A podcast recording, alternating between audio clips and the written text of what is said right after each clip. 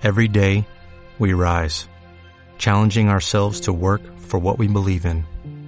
At U.S. Border Patrol, protecting our borders is more than a job, it's a calling.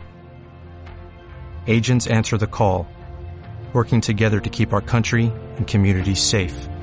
If you are ready for a new mission, join U.S. Border Patrol and go beyond. Learn more at cbp.gov/careers. Radio Claret América. Transmitiendo por Internet. Con estudios y oficinas en el 205 al West de la Monroe Avenue en Chicago, Illinois. Quinto piso. Con teléfono 1844-526-3767. Bienvenidos hermanos a nuestras reflexiones bíblicas a las lecturas del día. Hoy es lunes 16 de septiembre, digo 16 de diciembre, lunes 16 de diciembre de la tercera semana de tiempo de Adviento. La primera lectura de hoy viene del libro de Números, capítulo 24, versículos 2 al 7 y 15 al 17. En aquellos días, Balaam levantó los ojos y divisó a Israel acampado por tribus. Entonces el Espíritu del Señor vino sobre él y pronunció este oráculo. Oráculo de Balaam, hijo de Beor, palabra del varón de ojos penetrantes, oráculo del que escucha la palabra de Dios y contempla en éxtasis con los ojos abiertos la visión del Todopoderoso. Qué bellas son tus tiendas, Jacob, y tus moradas, Israel. Son como extensos valles, como jardines junto al río, como aloes que plantó el Señor, como cedros junto al, a la corriente. De su descendencia nace un héroe que domina sobre pueblos numerosos. Y de nuevo dijo, Oráculo de Balaam, hijo de Beor, palabra del varón de ojos penetrantes, oráculo del que escucha la palabra de Dios y conoce la ciencia del Altísimo, y contempla en éxtasis con los ojos abiertos la visión del Todopoderoso. Yo lo veo, pero no en el presente. Yo lo contemplo, pero no cercano. De Jacob se levanta una estrella y un cetro surge de Israel. Palabra de Dios. Salmo responsorial es el Salmo 24 y el responsorio es Descúbrenos, Señor, tus caminos. Descúbrenos, Señor, tus caminos. Descúbrenos, Señor, tus caminos. Guíanos con la verdad de tu doctrina. Tú eres nuestro Dios y Salvador, y tenemos en ti nuestra esperanza. Acuérdate, Señor, que son eternos tu amor y tu ternura. Según ese amor y esa ternura, acuérdate de nosotros. Porque el Señor es recto y bondadoso, indica a los pecadores el sendero, guía por la senda recta a los humildes y descubre a los pobres sus caminos. Descúbrenos, Señor, tus caminos. El Evangelio de hoy viene de Mateos capítulo 21, versículos 23 al 27. En aquellos días, mientras Jesús enseñaba en el templo, se le acercaron los sumos sacerdotes y los ancianos del pueblo y le preguntaron, ¿Con qué derecho haces todas estas cosas? ¿Quién te ha dado semejante autoridad? Jesús les respondió, Yo también les voy a hacer una pregunta. Si me la contestan, les diré con qué autoridad hago lo que hago. ¿De dónde venía el bautismo de Juan? ¿Del cielo o de la tierra? Ellos pensaron para sus adentros. Si decimos que del cielo, Él nos va a decir, entonces, ¿por qué no lo creyeron? Si decimos que de los hombres, se nos va a echar encima al pueblo porque todos tienen a Juan por un profeta. Entonces respondieron, No lo sabemos. Jesús les dijo, Pues tampoco yo les digo con qué autoridad hago lo que hago. Palabra del Señor. Muy bien, damos comienzo a nuestra reflexión de las lecturas de hoy. La primera lectura viene del libro de Números, que es parte del Pentateuco. El Pentateuco viene siendo los primeros cinco libros del, Antiguo Testamento, eh, los cuales se le atribuyen a Moisés. A Moisés. En realidad, eh, sabemos claramente que Moisés no es el autor, pero la tradición dice que estos cinco libros se le atribuyen a Moisés y es en estos cinco libros donde tenemos la mayor parte ah, de la tradición de la ley, ah, de la tradición de los mandamientos que tenemos en el Antiguo Testamento. El contexto de, esta lectura es de que el pueblo de Israel, después de haber sido sacado por la mano poderosa de Dios de la esclavitud de Egipto, pues ahora este, ya se acercan a la tierra prometida.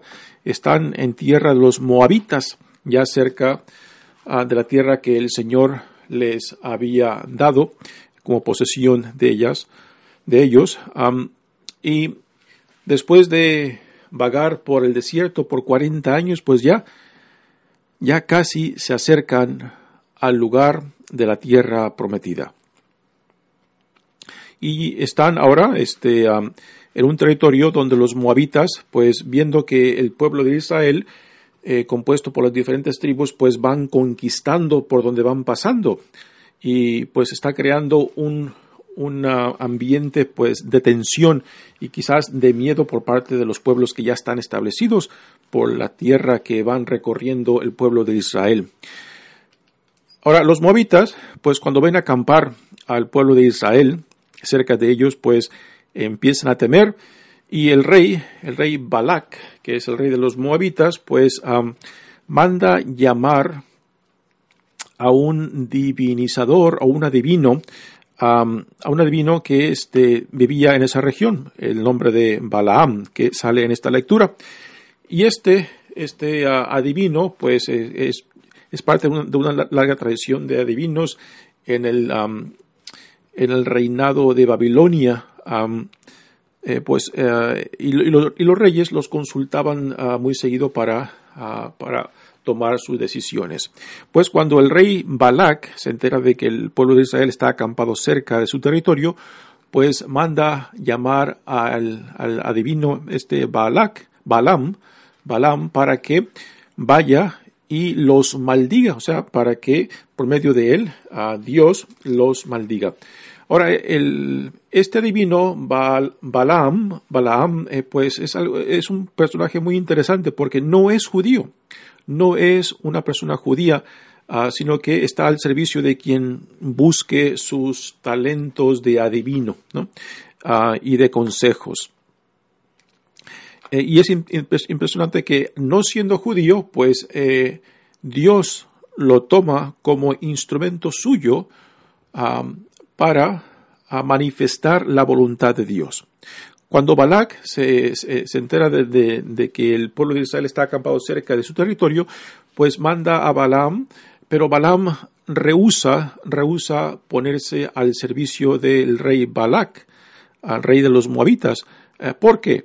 Porque el, Dios Yahvé le ha dicho que no le haga caso y manda, manda a los, a los ah, emisarios del rey Balak de regreso con, todo, con todos los regalos que el rey Balak le había mandado a Balaam para que, para que se pusiera al servicio de él, dando una maldición hacia el pueblo de Israel.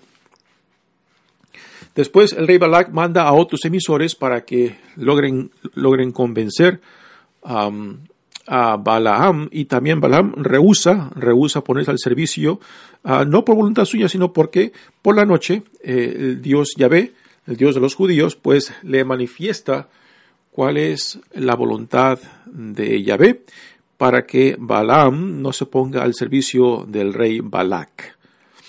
Eh, y es ahí, este es el contexto el contexto de, um, de la lectura de hoy.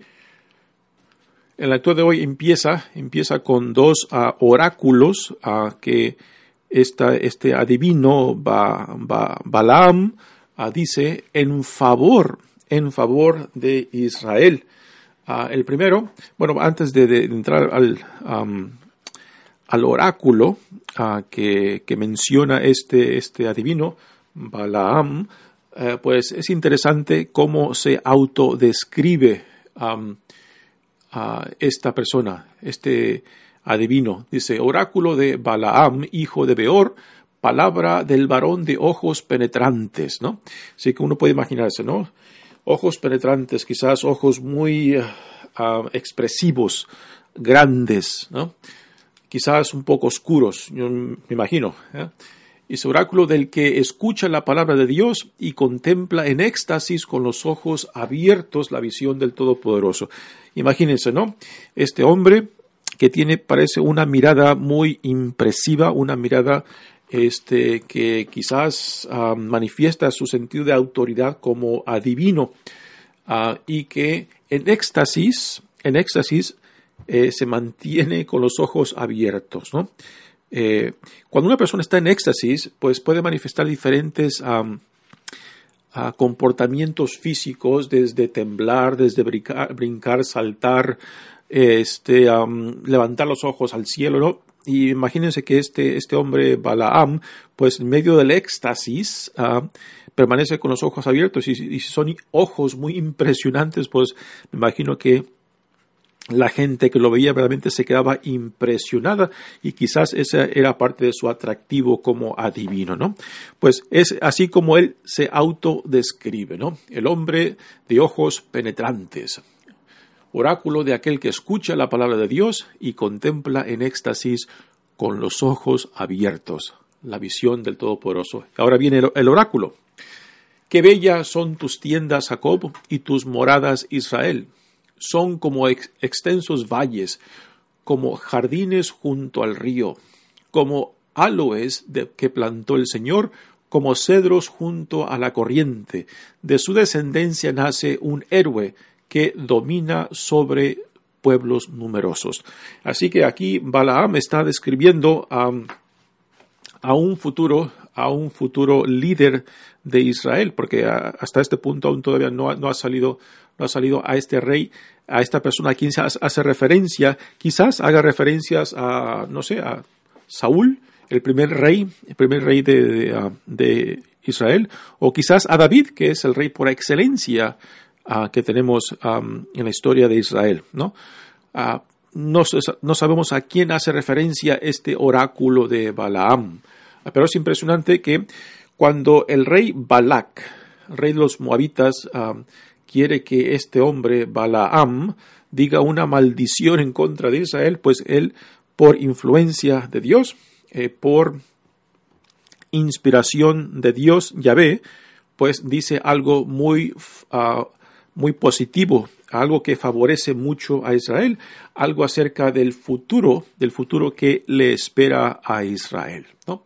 Y después viene el segundo, el segundo oráculo de este hombre, este adivino Balaam, dice, y de nuevo dijo, oráculo de Balaam, hijo de Beor, palabra del varón de los ojos abiertos, de los ojos penetrantes, nuevamente, oráculo del que escucha la palabra de Dios y conoce la ciencia del Altísimo y contempla en éxtasis con los ojos abiertos. ¿no? Aquí es similar a la auto descripción del, primer oráculo, pero aquí le añade una, algunas palabras eh, donde dice que conoce la ciencia del Altísimo. lo que se entiende por ciencia este, en el Antiguo Testamento no es lo que tenemos por lo que entendemos por ciencia hoy aquí nosotros es un sentido diferente, ¿no? Pero el oráculo nuevamente dice yo lo veo, pero no en el presente. Yo lo contemplo, pero no cercano. De Jacob se levanta una estrella y un cetro surge de Israel.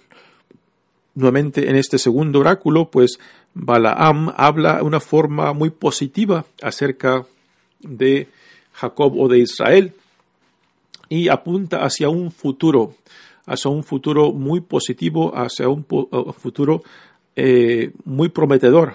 Ah, y también apunta hacia un cierto líder que saldrá, saldrá de Israel. Y nuevamente eh, no sabemos a qué, a qué líder se refería. Algunos expertos del Antiguo Testamento quizás dicen que hacía referencia a Saúl, el primer rey de Israel, y, o a David, el rey que suplió a Saúl y que es el rey por excelencia en la historia de Israel. Bueno, pues este es una, una lectura muy interesante que tenemos ah, del libro de números. y nuevamente el contexto es, es la jornada del pueblo de Israel después de que fue sacado de la esclavitud de Egipto y que ahora ya van rumbo hacia la, hacia la tierra prometida y ya están cercas, están cercas de esta tierra prometida, en cercas, y ahora se enfrentan a un a uno de los pueblos ya establecidos en esa región, los moabitas, eh, los cuales temen, temen a este pueblo de Israel, porque eh, tierra que van pasando, pues van conquistando a otros pueblos ya establecidos, ¿no? Pues muy bien, pasamos ahora al Salmo responsorial, eh, que viene el, Salmo número 24. Y la actitud del salmista, pues es la actitud de, de querer ser guiado por la sabiduría, por el Espíritu, por la voluntad de Dios. Descúbrenos, Señor, tus caminos, ¿no? Esa es una bella actitud ¿ah? de alguien que busca, busca vivir su vida en torno a la voluntad de Dios y no sabiendo nosotros, no sabiendo eh, cómo o hacia dónde quizás Dios nos lleva, pues a implorar a Dios, implorarlo para que nos ayude a discernir sus caminos y también que nos ayude para responder a ese camino o a esa, a esa misión o a ese, ese lugar al cual Dios nos llama. Dice el Salmo responsorial, descubre, Señor, tus caminos, guíanos por la verdad de tu doctrina. ¿no? Aquí el autor de este salmo pues eh, reconoce, reconoce en la palabra de Dios, reconoce en la voluntad de Dios eh, la sabiduría que nos une a nuestro Creador, a nuestro Salvador, a, a nuestro Redentor. Tú eres nuestro Dios y Salvador y tenemos en ti nuestra esperanza. Acuérdate, Señor, que, que son eternos tu amor y tu ternura según ese amor y esa ternura, acuérdate de nosotros. Este esta segunda estrofa es muy interesante porque eh, prácticamente le está diciendo el autor de este salmo a Dios, supuestamente algo que, Dios no sabe de sí mismo o que quizás Dios se ha olvidado, ¿no? De que es eterno su amor y su ternura ah, y de que se acuerde de ellos.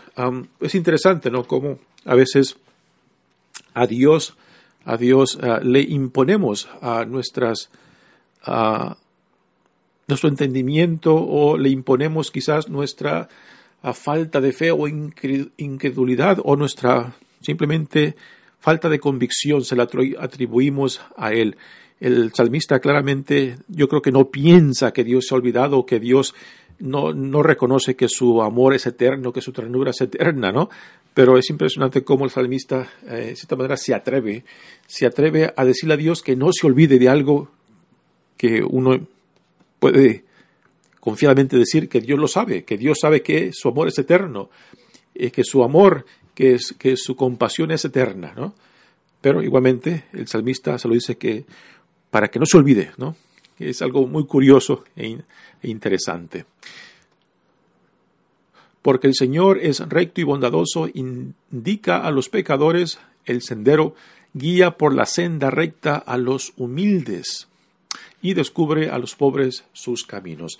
Así que el, Señor, eh, la mentalidad del salmista, pues tiene, tiene cierta inclinación sobre aquellos que andan perdidos, sobre aquellos que viven en pecado para para que no se pierdan, para que regresen, para que regresen al camino recto, ¿no? Y después ah, también a los humildes y a los pobres. Así que aquí hay tres, un grupo de tres personas por quien Dios tiene cierta predilección de aquellos que andan perdidos, de aquellos que viven en la oscuridad del pecado. Dios quiere que retornen, Dios quiere que regresen, Dios quiere que vuelvan al camino recto de la alianza. Y también Dios tiene cierta predilección por los humildes y por los pobres. Y estos son, temas que, que, Jesús mismo tomará para, para consigo mismo. ¿no? Em, esto lo tenemos particularmente en el Evangelio de Lucas cuando Jesús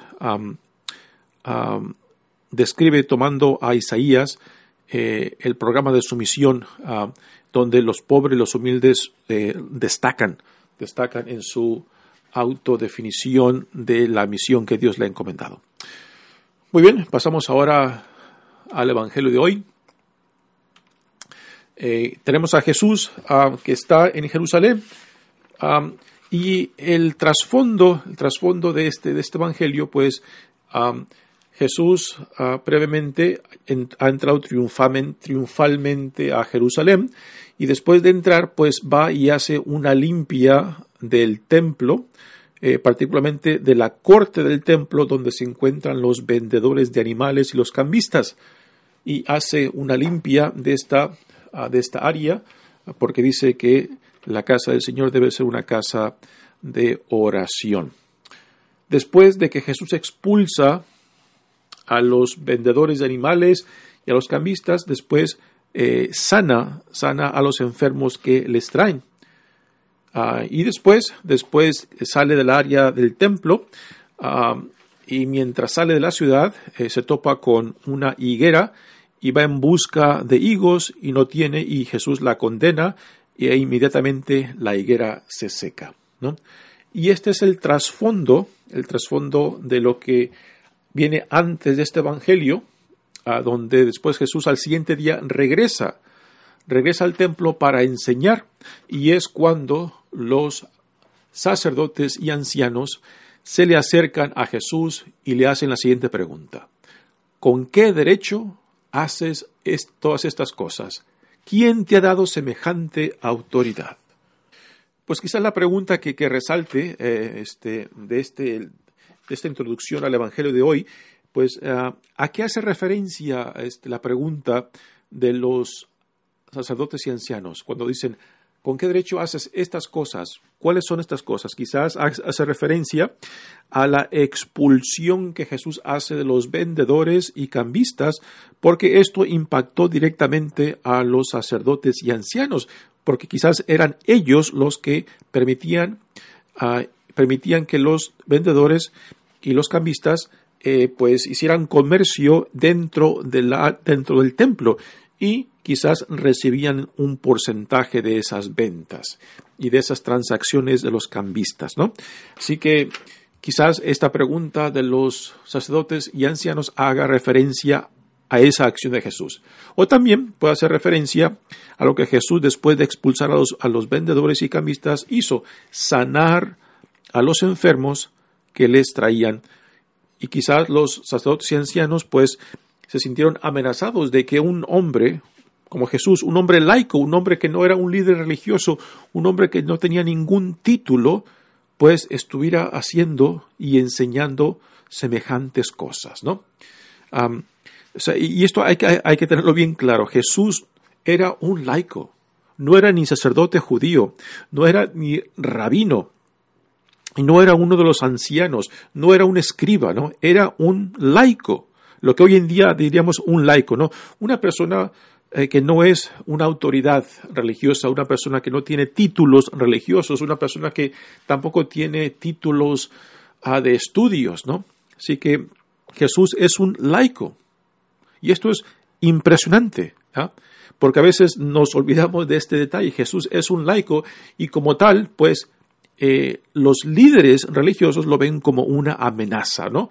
Porque no tiene ningún título, no representa para ellos ningún tipo de autoridad y por eso vienen y le plantean esta pregunta, ¿de dónde te ha venido semejante autoridad para que tú expulses a los, a los, a los a los que venden los animales para los sacrificios en el templo de Jerusalén y a los cambistas que hacen el cambio de la moneda del imperio romano a la moneda a, la, moneda del pueblo judío y después sanar sanar a los enfermos en medio del en medio del templo de Jerusalén un lugar muy privilegiado un lugar excepcional y que Jesús lo haga esto con cierta autoridad tanto de sanación como de enseñanza, ¿no? Y esto es lo que los tiene amenazados a ellos. Lo ven como una amenaza y por eso vienen y le hacen esta pregunta. Jesús, Jesús les contesta como es muy común en los evangelios. Cuando a Jesús le hace una pregunta, muy raramente Jesús contesta las preguntas que le hacen directamente, ¿no? Casi siempre las evade o la, las redirige en otra dirección. En este caso, Jesús no les, contesta, no les contesta la pregunta directamente, sino que les hace una pregunta él mismo.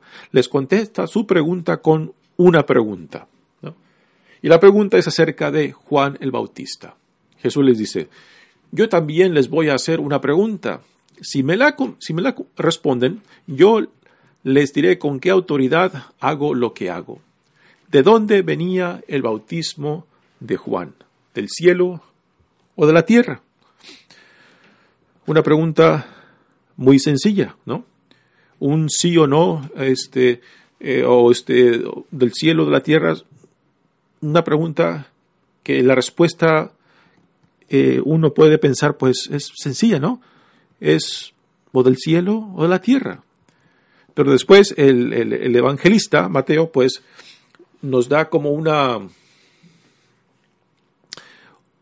una visión a los pensamientos de, de, los sacerdotes y ancianos que están cuestionando a Jesús. O sea, como que Mateos nos abre la cabecilla de, de, los que están cuestionando a Jesús para poder ver dentro, para poder ver lo que están este, pensando y también para darnos una idea quizás del, del, miedo que tienen de cómo responder, ¿no?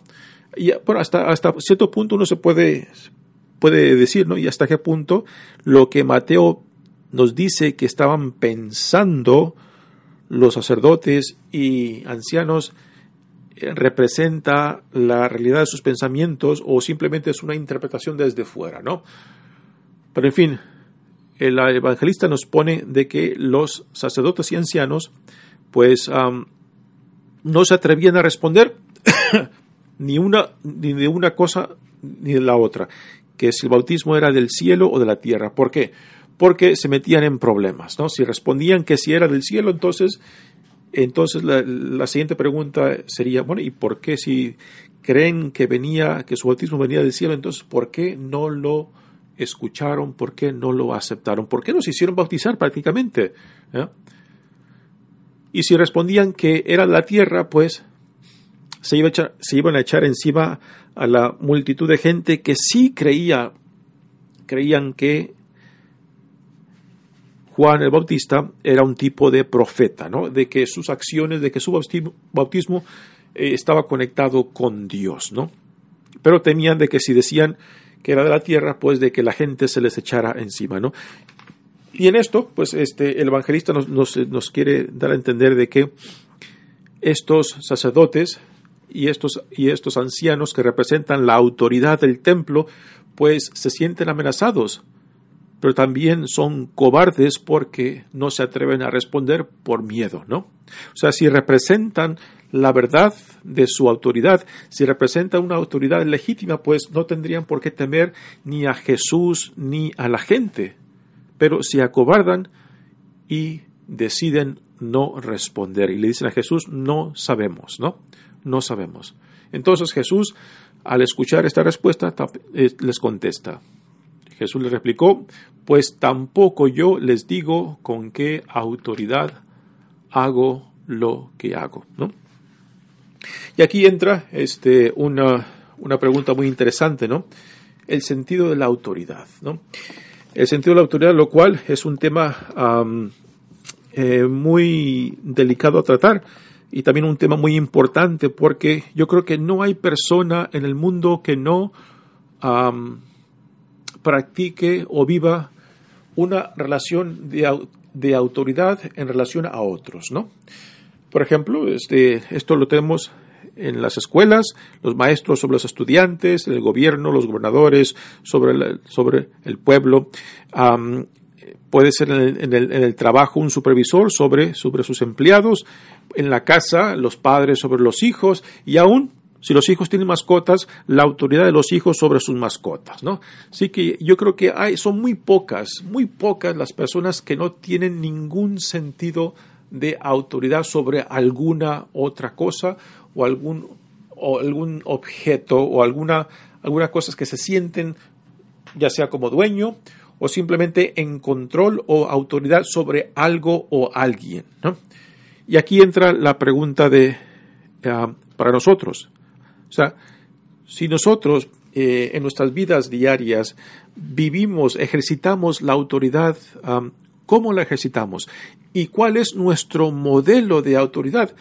Eh, particularmente eh, en Jesucristo, ¿no? ¿Cuál es el sentido de autoridad que Jesucristo nos modela para nosotros, ¿no?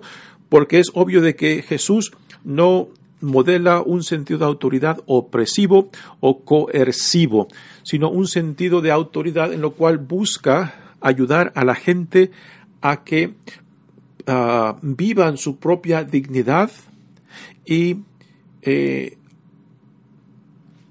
y busquen desarrollar el potencial tanto de dignidad como de grandeza que Dios les ha dado, ¿no? Y esto lo vemos claramente en Jesús, en cómo utiliza su autoridad no para oprimir, no para reprimir, no para prevenir que otros también ejerciten su sentido de dignidad ah, ah, en sí mismos.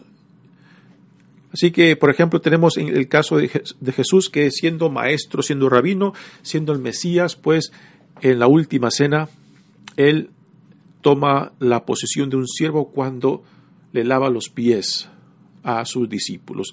Y aquí tenemos un ejemplo clarísimo de cómo Jesús entiende su propio sentido de autoridad.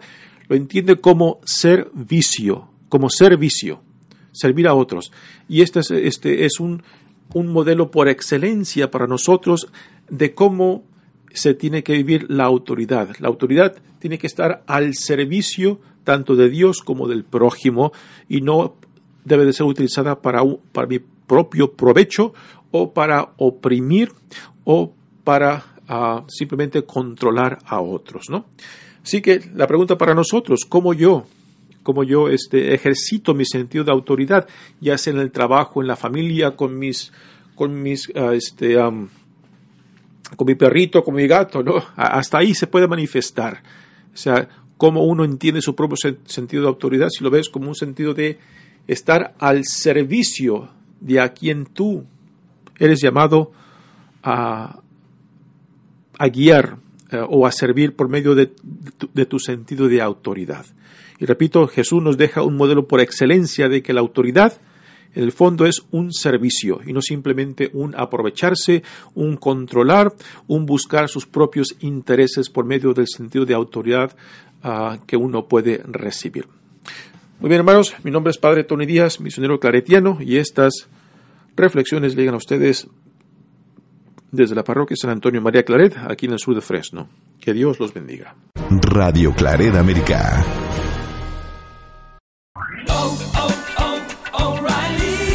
¿Necesitas ayuda? En O'Reilly Auto Parts te ayudamos. ¿Necesitas algún consejo? Te aconsejamos. Nuestros profesionales en autopartes están siempre disponibles para ayudarte a encontrar lo que necesites. Excelente servicio al cliente es solo una de las ventajas que ofrece O'Reilly Auto Parts. Los profesionales en autopartes. Oh, oh, oh,